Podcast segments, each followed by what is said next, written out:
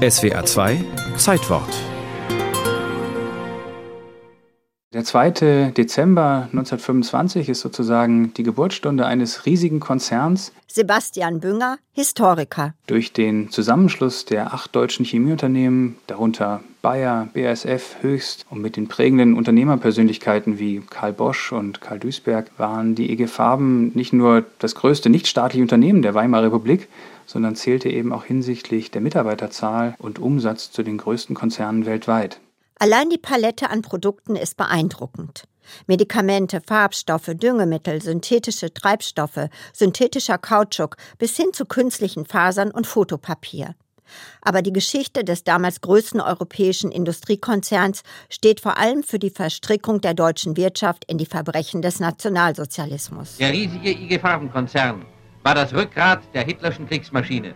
In den 1920er Jahren wurden die IG Farben zunächst von den Nationalsozialisten argwöhnisch beobachtet. Doch Anfang der 30er Jahre kam es zu einer Annäherung.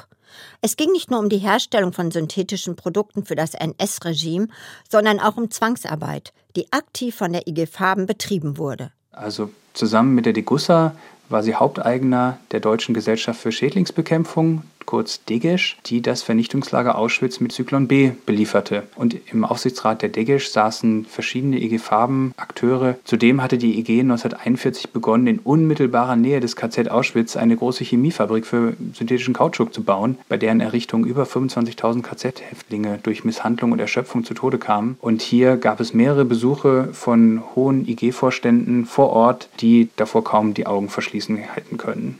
Im August 1947 müssen sich die Manager der IG Farben vor dem amerikanischen Militärgericht in Nürnberg dafür verantworten.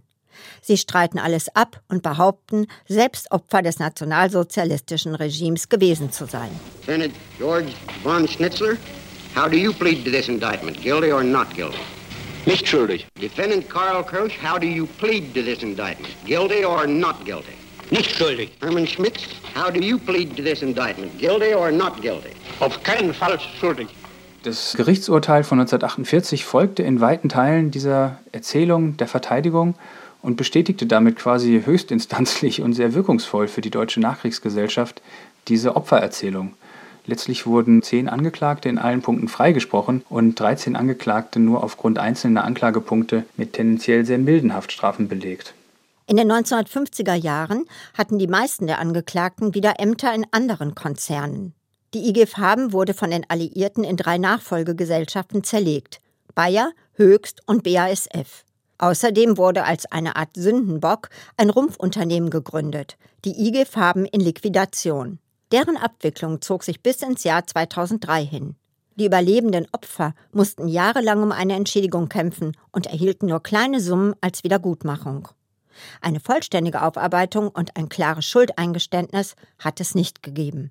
Wenn man heute beispielsweise auf der Webseite des IG Nachfolgekonzerns Bayer Hinweise zur NS-Zeit sucht, findet man nicht viel außer ein paar schmalen Standardsätzen zur Zwangsarbeit. Und da ist der Konzern auf frappierende Art und Weise wieder ganz nah bei den alten entlastenden Rollenmustern aus dem Nürnberger Gerichtssaal, wo sich eben deutsche Ingenieure und Wissenschaftler und Forscher quasi als unpolitisch darstellen und die Verantwortung für ihre Produkte und Verwendung einer Politik zuschieben. Und das ist, würde ich sagen, schon einfach in der Gegenwart so nicht opportun, beziehungsweise gibt es starke Gründe dafür, das eben so nicht zu betreiben. Mit dem Hintergrund eben von jüngsten Ereignissen in Deutschland und neuen Schlussstrichdiskussionen und die EG Farben bleibt dafür ein ganz zentrales Beispiel.